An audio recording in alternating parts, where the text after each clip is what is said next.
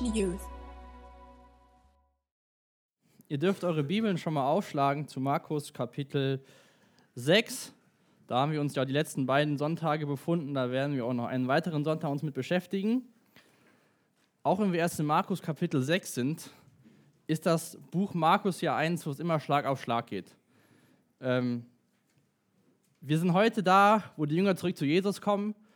Vor zwei Sonntagen oder vor drei Sonntagen, weil einer ist ausgefallen, hatten, hatte Jesus die Jünger ausgesandt um einfach in seinem Namen sein, sein Werk weiterzubringen. Und heute kommen die Jünger zurück und wir sehen, es geht genauso weiter, wie das ganze Buch Markus ist. Eigentlich was geplant, aber dann kommt was dazwischen und es geht immer weiter. Es geht heute in dem Text ab, ab Vers 30 bis Vers 44. Es geht heute um Wunder auch, Speisung der 5000. Kennen mit Sicherheit viele von euch ist auch das einzige Wunder von Jesus, was in allen vier Evangelien zu finden ist. Also scheint da irgendwas Besonderes dran zu sein, wenn sich jedes Evangelium damit beschäftigt. Aber ich möchte mal, dass bevor wir gleich den Text lesen und daran einsteigen, dass ihr versucht, euch das nachher mal wirklich bildlich vorzustellen.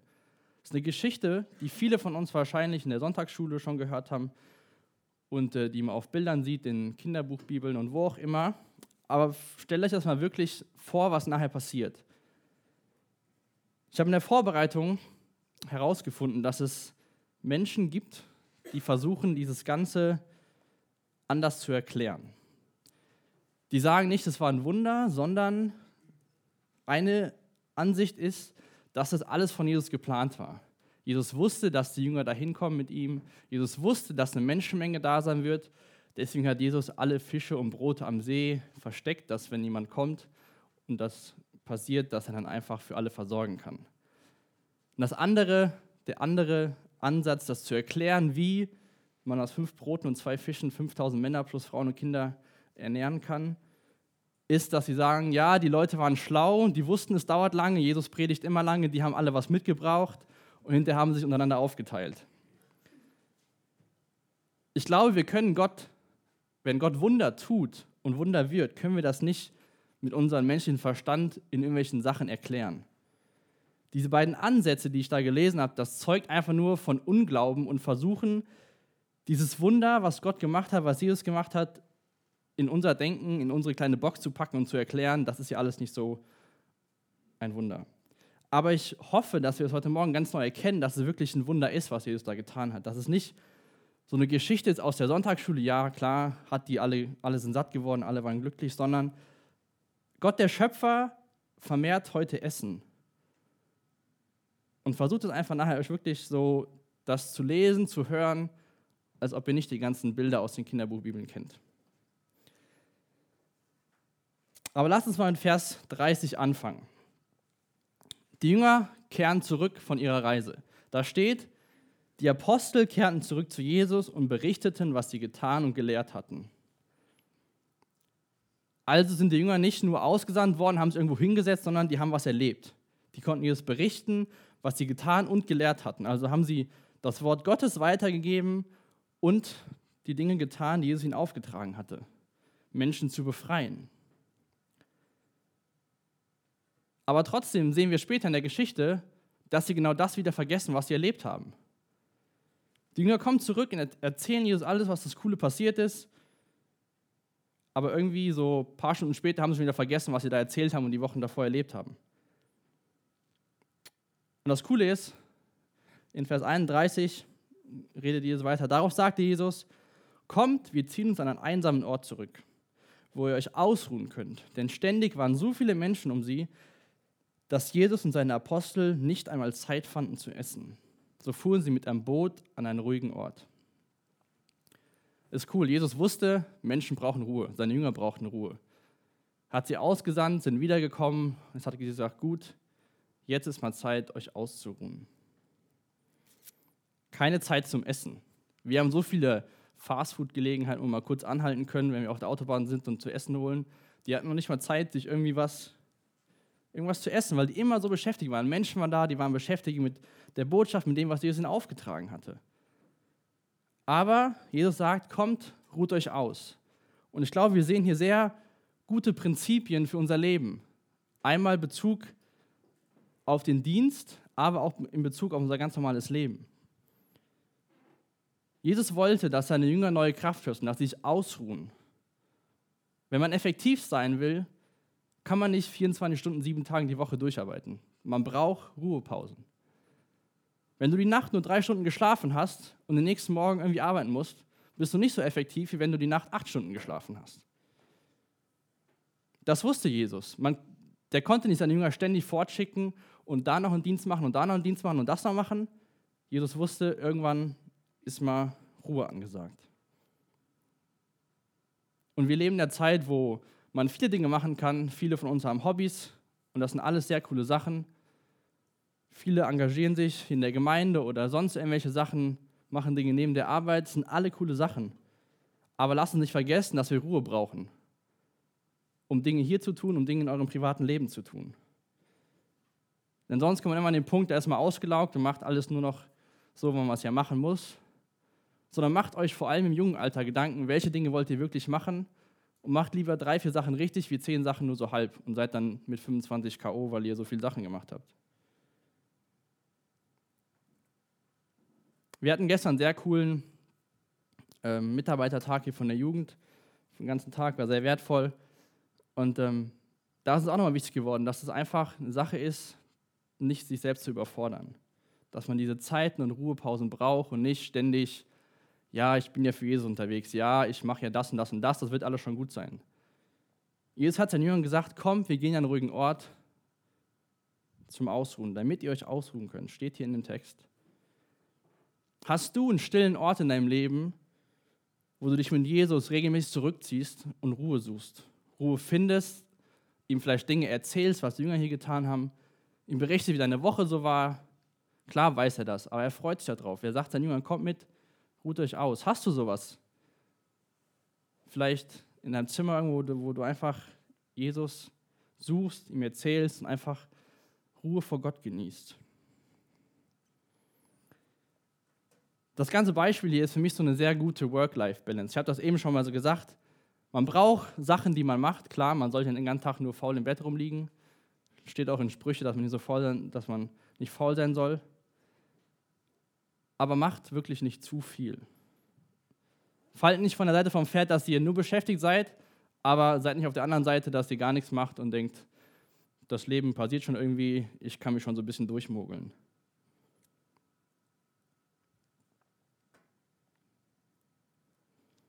Jesus hat uns auch Aufgaben gegeben, davon, da ging es die letzten Wochen auch drum, dass er uns auch ausgesandt hat, dass er uns dazu Kraft gegeben hat, dass er unseren Heiligen Geist geschenkt hat. Deswegen, wir haben Aufträge, auch von Jesus in unserem Glauben, aber wie gesagt, Jesus überfordert uns noch nicht. Er, er sagt seinen Jüngern, ruht euch aus, dann sagt er auch dir, ruht dich aus. Aber was passiert jetzt? Die fahren mit dem Boot los, finden die grünste Wiese am ganzen See und genießen da 24 Stunden die Sonne. Wenn wir in Vers 33 weiterlesen, ist es alles andere als das. Aber die Leute bemerkten ihre Abfahrt. Da liefen sie aus den umliegenden Städten am Ufer entlang voraus und waren bereits da, als sie anlegten. Als Jesus aus dem Boot ausstieg, erwartete ihn eine riesen, riesige Menschenmenge. Er hatte Mitleid mit ihnen, denn sie waren wie Schafe ohne Hirten. Deshalb nahm er sich Zeit, sich vieles zu lehren. Also aus dem Plan, den Jesus hatte, ist nichts geworden. Passend zu dem Buch Markus, da gibt es keine Pausen. Da geht es immer weiter, weiter. Aber interessant ist, wenn man sich jetzt mal so generell, wie euch mal einen See vorstellt, meinetwegen einen Ahrtalsee, und da, wo der Hauptstrand ist, stellt ihr euch im Boot und rudert auf die andere Seite, wo die ganzen Bäume sind, sucht euch ein stilles Örtchen. Die Leute, die außen rumlaufen, brauchen normal viel länger als ihr mit dem Boot. Aber ich ich habe in einem Kommentar gelesen, dass der Weg auf dem Wasser war 15 Kilometer. Der Weg zu Fuß am Ufer entlang, warum auch immer, war 6,5 Kilometer, den die Leute gehen mussten. Und wenn man schnell geht, konnte man es schaffen, vor dem Boot da zu sein. Also ich habe mich gefragt, wie können die Leute schneller am Ufer sein wie jemand auf dem Boot? Aufgrund von den Gegebenheiten war das möglich. Und die Leute haben es gemacht, die haben gesehen, oh, die fahren weg. Alle schnell um, um den See gelaufen und wussten, waren dann da, wo sie angekommen sind. Es war also nicht mehr das, was Jesus gesagt hat hier vorher zu seinen Jüngern. Ein einsamer Ort, wo sie sich ausruhen können. Auf einmal war, das, war dieser einsame Ort ein Ort mit vielen, vielen Menschen. Sie kommen dahin und werden quasi empfangen von 5000 und mehr Menschen. Aber was war jetzt die Reaktion von Jesus hier? Hat er gesagt zu seinen Jüngern, geht mal voran, sagt den Leuten, es ist keine Zeit zum Lernen, jetzt ist Zeit zum Ausruhen, schickt ihn mal wieder weg. Ich frage mich, wie die Jünger sich in dem Moment gefühlt haben, als, weil davon lesen wir jetzt in den ersten Versen nichts. Jesus sagt, komm, wir gehen uns ausruhen und dann kommen die dahin, 5000 Menschen, dann dachten die Jünger wahrscheinlich, war wohl nichts.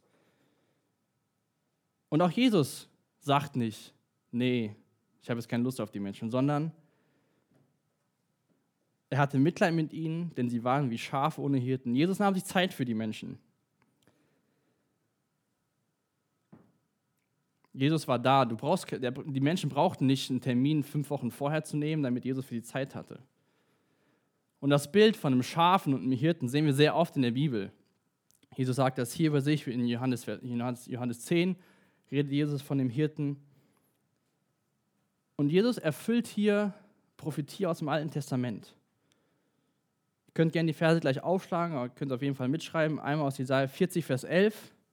Könnt ihr schon mal aufschlagen, wo wir einfach sehen, dass Jesus hier Prophetie erfüllt, dass er das tut, was im Alten Testament über ihn vorausgesagt worden ist. Und zwar steht dann Jesaja 40, Vers 11: Er wird seine Herde weiden wie ein Hirte.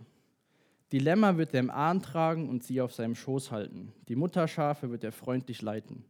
In Hesekiel 34, Vers 11. Denn so spricht Gott der Herr. Jetzt will ich selbst für meine Schafe sorgen um, um mich, und um mich, um mich um sie kümmern. Aus Psalm 78, Vers 72. Er sorgt für sie mit aufrichtigem Herz und führt sie mit kluger Hand. Das sehen wir hier von Jesus. Jesus sagt nicht, ich habe keinen Bock auf euch, sondern er sieht, dass die Menschen wie verlorene Schafe sind. Ich weiß nicht, wie gut ihr euch mit den Schafen und dem Tier eines Schafes und dem Wesen davon auskennt, aber Schafe sind nicht so gerade die klügsten Tiere. Wenn man Schafe einmal auf den Weideplatz stellt, bleiben die da, auch wenn es kein Gras mehr gibt. Die gehen erst weiter, wenn der Hirte sagt, komm, wir gehen weiter. Von selbst würden sie nie auf die Idee kommen, die würden einfach da bleiben und wahrscheinlich dann verhungern, weil irgendwann kein, kein Gras mehr da wäre. Der Hirte muss für die Schafe diese neuen Wiesen suchen und sie dann dahin führen. Ein Hirte bleibt Tag und Nacht bei seiner Herde, um die Schafe zu beschützen vor Raubtieren und gucken, dass alle zusammenbleiben. Kurzum, eine Hirte kann, äh, ein, eine Herde Schafe kann ohne seinen Hirten nichts außer irgendwann sterben auf der Wiese, wo sie einmal hingestellt worden sind. Sie würden verhungern oder von anderen Raubtieren umkommen, wenn der Hirte sich nicht um die Schafe kümmern würde. Wenn wir uns jetzt mal ein paar Charaktere aus dem Alten Testament anschauen, ist es sehr interessant, dass all diese Menschen vorher, bevor sie einen Auftrag bekommen hatten, Schafhirten waren. Der Jakob hat 20 Jahre lang die Schafe des Labans betreut, bevor ihm Gott gesagt hat, dass er Laban verlassen soll. Das könnt ihr nachlesen in 1. Mose 29. In 2. Mose Kapitel 3 sehen wir, sehen wir Mose. Er war auf der Suche nach einem Weideplatz für, seine für die Schafe, als Gott ihm den Auftrag gegeben hat, das Volk aus Ägypten herauszuführen. Und dann wahrscheinlich der bekannteste Schafhirte David, der hat die Schafe gehütet seines Vaters und wurde von Gott gerufen und hat dann später Goliath besiegt. Ich finde diese, diesen ganzen Zusammenhänge sehr cool. Im Psalm 23, Vers 1 schreibt David, der Herr ist mein Hirte, ich habe alles, was ich brauche. Jesus sieht die Menschenmenge und sagt, das ist eine, Scha eine Herde Schafe ohne Hirte. Er wusste, die haben Not. Das gleiche Gleichnis will ich einen Vers aus Matthäus vorlesen, Matthäus 9, 36. Da ist der Vers so, so geschrieben: Er hatte tiefes Mitleid mit den vielen Menschen, die zu ihm kamen. Denn sie hatten große Sorgen und wussten nicht, wen sie um Hilfe bitten konnten. Sie waren wie Schafe ohne Hirten. Matthäus 9, Vers 36. Weißt du, wen du um Hilfe bitten kannst? Hast du so einen sicheren Zufluchtsort, wie hier der Hirte mit den Schafen beschrieben wird? Es gibt einen Vers in Johannes, da sagt Jesus auch, ohne mich könnt ihr nichts tun. Die Herde würde ohne den Hirten, würde die verhungern. Jesus kümmert sich um seine Herde, um sein Volk, um dich und um mich, weil er ist unser guter Hirte. Die Menschen konnten nichts dafür, dass sie niemand hatten, zu dem sie gehen konnten. Jesus macht den Menschen keinen Vorwurf und sagt, wie seid ihr denn nur so dumm und findet keinen, der euch irgendwas beibringt oder so. Die Menschen kannten nur die Pharisäer, die ganzen Gesetze und was man machen musste, was man nicht machen durfte, aber die hatten keinen, der ihnen wirklich was gelehrt hat. Und Jesus geht nicht dahin und sagt, ihr alle hier äh, seht zu, sondern er kümmert sich um die, weil er ist ein guter Hirte. Jesus fängt an, den Menschen richtige Nahrung zu geben, fängt an, sie zu lehren. Das lesen wir in den Versen. Später gibt Jesus den Menschen auch noch normales Essen, als sie keinen Hunger haben. Aber wenn du ein Schaf ohne Hirte bist, hab keine Angst, zu Jesus zu gehen. Jesus hat die Menschen gesehen, hatte Mitleid. Jesus sagt nicht zu dir, du musst das und das und das machen. Wie blöd bist du eigentlich? Sondern Jesus sagt, komm her. Jesus sah die Menschen nicht, er sieht dich, mich, die Menschen damals nicht als Last an. Jesus ist für dich und für mich auf diese Erde gekommen, weil er will, dass wir eines Tages bei, sie, bei ihm in Herrlichkeit sind. Er will sich um uns kümmern. Wir dürfen zu ihm kommen, ohne Termin, ohne irgendwelche Vorschriften. Jesus hat angefangen, die, Jünger zu äh, den, die Menschen zu lehren. Es ist einige Zeit vorübergegangen und die Jünger wurden ein bisschen nervös, haben auf die Uhr geguckt, haben gesehen, es ist schon ein bisschen spät und vielleicht wird es mal Zeit, irgendwann zu essen und die haben diese riesige Menschenmengen gesehen und wussten nicht, was sie machen sollten. In Vers 35 lesen wir weiter. Später am Nachmittag traten seine Jünger zu ihm und sagten, dies ist eine einsame Gegend und es wird langsam spät. Schickt die Leute fort, damit sie auf die umliegenden Gehöfe und in die Dörfer gehen können, um sich etwas Essen zu kaufen. Doch Jesus meinte, gebt ihr ihnen zu essen. Sie erwiderten, wie denn? Es würde ein kleines Vermögen kosten, für so viele Menschen Essen zu kaufen.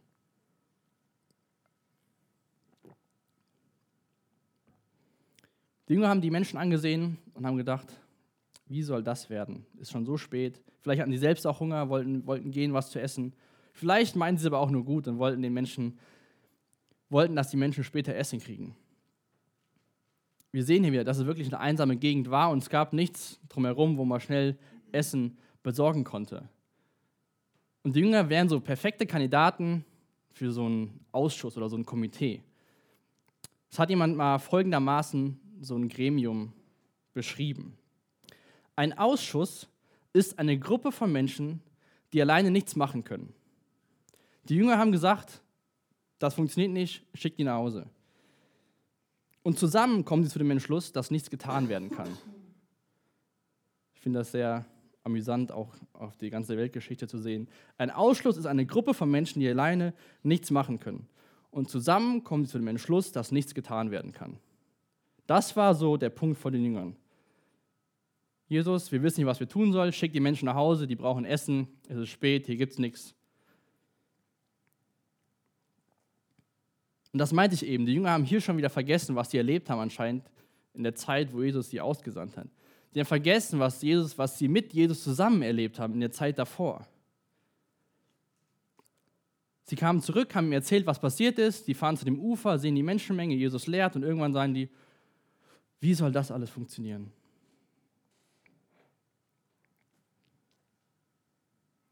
Aber die Antwort von Jesus finde ich ziemlich cool. Er sagt, gib ihnen zu essen frage ich mich, dann seine Jünger haben dann gesagt, wie soll das funktionieren?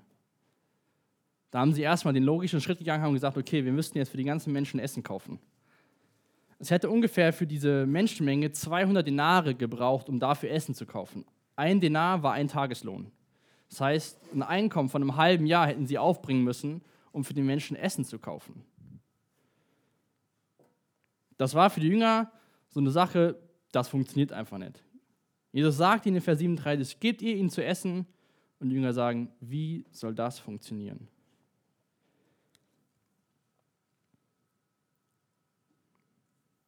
Aber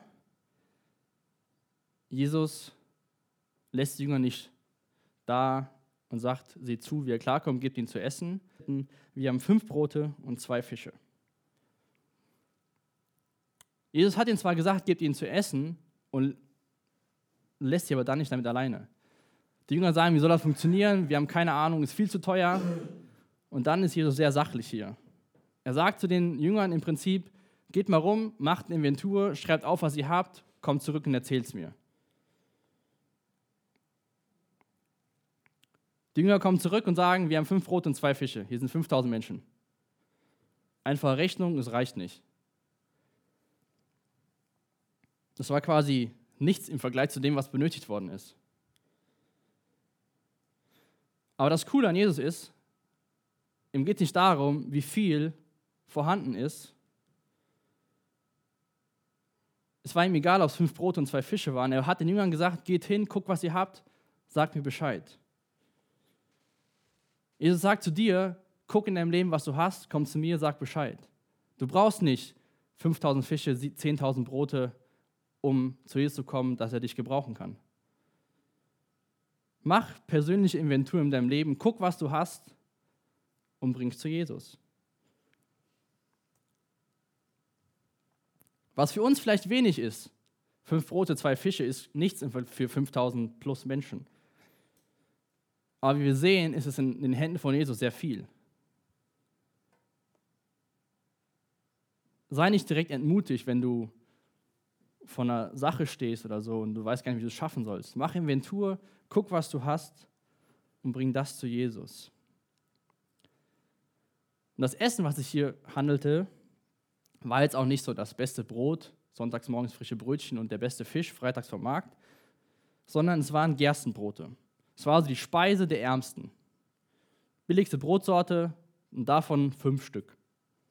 Diese zwei Fische waren kleine Salzfische, die man als Beilage isst. Also selbst das Essen war nicht besonders, sondern sehr gering. Und trotzdem sehen wir gleich, was Jesus mit diesem Geringen anstellt. Ich lese mal die nächsten Verse von 39 bis 44. Da forderte Jesus die Menge auf, sich in Gruppen ins grüne Gras zu setzen. Sie setzten sich zu je 50 oder 100 zusammen. Jesus nahm die fünf Brote und zwei Fische, blickte zum Himmel auf und bat um den Segen Gottes für das Essen. Dann brach er das Brot in Stücke, reichte es den Jüngern, Brot und Fisch, damit diese alles an die Leute verteilen. Alle aßen so viel sie wollten. Danach sammelten sie ein, was von den Brot und Fischen übrig geblieben ist. Es waren noch zwölf Körbe voll. 5000 Männer waren von diesen fünf Broten satt geworden. Also, hier geht es an eure, eure Forschungskraft. Fünf Brote, zwei Fische und dann teilt ihr die Körbe aus. Es wird immer, immer, immer mehr. Und am Ende bleiben zwölf Körbe übrig. Jesus ist hier sehr strukturiert. Ich bin auch persönlich ein strukturierter Mensch. Ich mag das hier sehr, was, hier, was Jesus hier macht. Er sagt jetzt nicht nur, kommt her, Jünger, verteilt das Essen, sondern erstmal sollten sich die Menschen in Gruppen ins Gras setzen, damit es kein Chaos gibt. Erstmal schön aufteilen, hinsetzen. Im Psalm 23, Vers 2 steht, er lässt mich in grünen Tälern ausruhen, er führt mich zu frischem Wasser. Hier im Text lesen wir, dass die Gruppe sich ins grüne Gras setzen wollte. Ich finde diese kleinen Zusammenhänge ziemlich cool immer in der Bibel zu sehen, wie das so alles zusammenpasst. Jesus macht genau das, was von ihm geschrieben worden ist.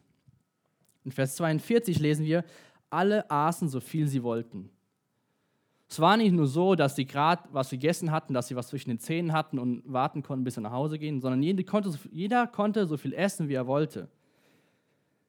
In Johannes 10, Vers 10 steht, ein Dieb will rauben, morden, zerstören. Ich aber bin gekommen, um ihm das Leben in ganzer Fülle zu schenken. Jesus wollte den Menschen nicht mal ein bisschen Appetit machen, dass sie mal für zehn Minuten was zwischen den Zähnen haben. Jesus hat so viel Essen geschaffen von den zwei Broten und äh, von den fünf Broten und zwei Fischen, dass alle aßen so viel sie wollten. Jesus will dir nicht nur ein bisschen geben, dass du Appetit bekommst und bald wieder Hunger hast. Jesus will uns das Leben in ganzer Fülle schenken. Er will, dass wir richtig satt werden, nicht nur mal so ein bisschen für ein paar Stunden, sondern richtig satt. Alle aßen so viel sie wollten. Aber es gibt jemand, der macht uns viel Appetit. Und das ist der Teufel.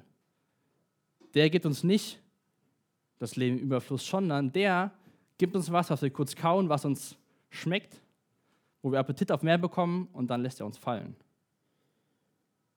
Aber Jesus macht uns nicht nur Appetit, Jesus macht uns satt. Keiner von den Menschen durfte hungrig nach Hause gehen, denn es waren zwölf Körbe übrig. Also konnte jeder, selbst wenn er noch nicht satt war, wieder nach vorne gehen und was holen. Wenn also jemand von den Menschen da nach Hause gegangen ist und hat gesagt, boah, ich bin ja satt geworden, ich habe Hunger, dann war es dem seine eigene Schuld. Jesus ist für dich, für mich, für jeden am Kreuz gestorben. Wir haben es hier gelesen in Johannes 10, Vers 10. Er will uns das Leben in ganzer Fülle schenken. Die Menschen mussten das Essen aber auch essen. Es hat nichts gebracht, dass die Jünger denen das dahingestellt haben und die haben es angeguckt, sondern die mussten es nehmen und es essen, dass sie satt werden. Wir müssen Jesus als unseren Erlöser annehmen, dass wir geistlich satt werden. Später können wir nicht sagen, ja, äh, das und das, Jesus, war nicht richtig. Wie bei den Menschen, Jesus hat ihnen alles gegeben, sie hatten alles, jeder, hätte, jeder wurde satt. Und so ist es, glaube ich, auch bei uns. Jesus gibt uns alles, was wir brauchen, aber wir müssen es trotzdem noch nehmen. Wir können nicht später sagen, ja, so und so war es, ich bin nicht satt geworden, sondern wir müssen das nehmen, was Jesus uns gibt. Die Menschen mussten das Essen essen, was Jesus ihnen gegeben hat. Und das Coole dabei ist, finde ich, im Endeffekt geben die Jünger doch den Menschen wieder das Essen. Weil Jesus gibt den Jüngern das Essen und die verteilen es an die Menschen. Also passiert das, was Jesus im Endeffekt gesagt hat, gibt ihnen zu essen. Die Jünger haben den Menschen das zu essen gegeben. Ich will gerne mal die Geschichte von letzter Woche und die Geschichte von heute ein bisschen vergleichen. Letzte Woche ging es darum, von dem Fest von dem Herodes Antipas, wo seine Tochter reinkam, wo dann später der Johannes, der Täufer, umgebracht worden ist. Und das sind zwei Feste, wenn wir das mal uns anschauen, die sehr gegensätzlich sind. Herodes letzte Woche oder vor zwei Wochen hatte die oberen 10.000 aus der damaligen Gegend eingeladen. Er hat ein Festmahl geschmissen, es gab das beste Essen. Wir haben gelernt, dass so königliche Feste sehr besonders waren. Es gab besonderes Essen, besonderes drumherum. Die Menschen sollten auf den Feiern rundum zufriedengestellt werden. Was ist hier bei Jesus?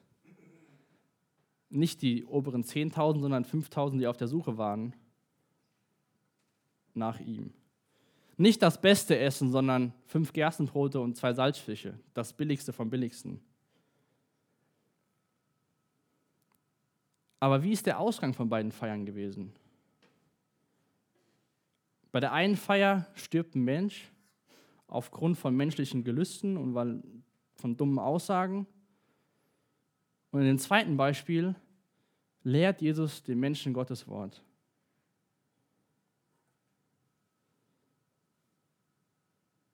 Jesus geht es nicht darum, das beste Setup zu haben, das beste Essen, die beste Location. Jesus geht es um die Menschen.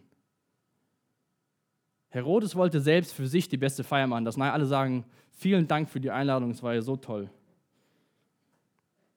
Jesus wollte sich zurückziehen und sieht die Menschen, hat Mitleid und fängt an, sie zu lernen. Auf der Feier von Jesus geht es um die Gäste, auf der Feier von Herodes geht es um ihn, um ihn selbst toll dastehen zu lassen. Ich finde das einfach eine cooles, coole Geschichte von Jesus, wo, einfach, wo wir einfach sehen, dass Jesus sich um uns kümmern will, dass Jesus Mitleid mit uns hat, dass, Jesus, dass wir Jesus interessieren.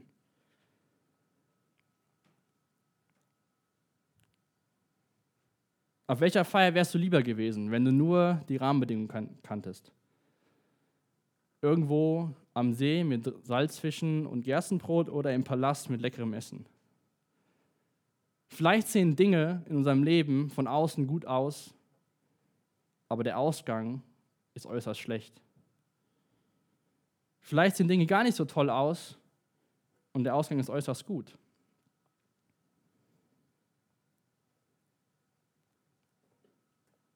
Jesus will dein und mein Hirte sein. So wie er mit den Menschen damals Mitleid hatte, nicht weil sie irgendwie blöd waren, sondern weil die Schafe ohne Hirte waren. So kümmern will er sich auch um dich und um mich kümmern. Und das werden wir nachher noch feiern. Wir werden nachher Abendmahl haben, wo wir uns daran erinnern dürfen, dass dieser Hirte auf die Welt gekommen ist, für uns zu sterben. Wo wir uns daran erinnern, dass dieser Jesus, dieser Hirte, sich um uns kümmern will, sich um uns gekümmert hat und uns ewiges Leben geschenkt hat, für eine großartige Hoffnung. Lass uns noch zusammen beten. Jesus, ich danke dir für heute Morgen. Danke dir für dein Wort. Danke dir, dass du uns liebst, Jesus. Wie diese Menschen damals. Dass du nicht sagst, ich habe keinen Bock auf euch, sondern dass du die Not siehst, die, die die Menschen haben. Du siehst unsere Not heute Morgen, die wir haben.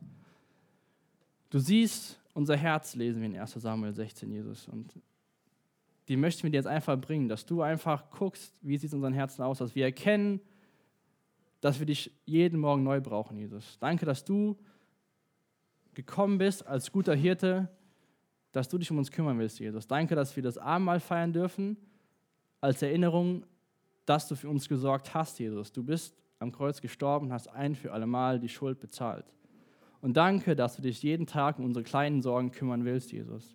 Ich lade dich einfach ein, Heiliger Geist, dass du jetzt kommst, dass du zu unseren Herzen redest, dass wir deine Herrlichkeit sehen, Jesus, und uns freuen, dass wir das Abendmahl feiern dürfen, Jesus. In deinem Namen. Amen.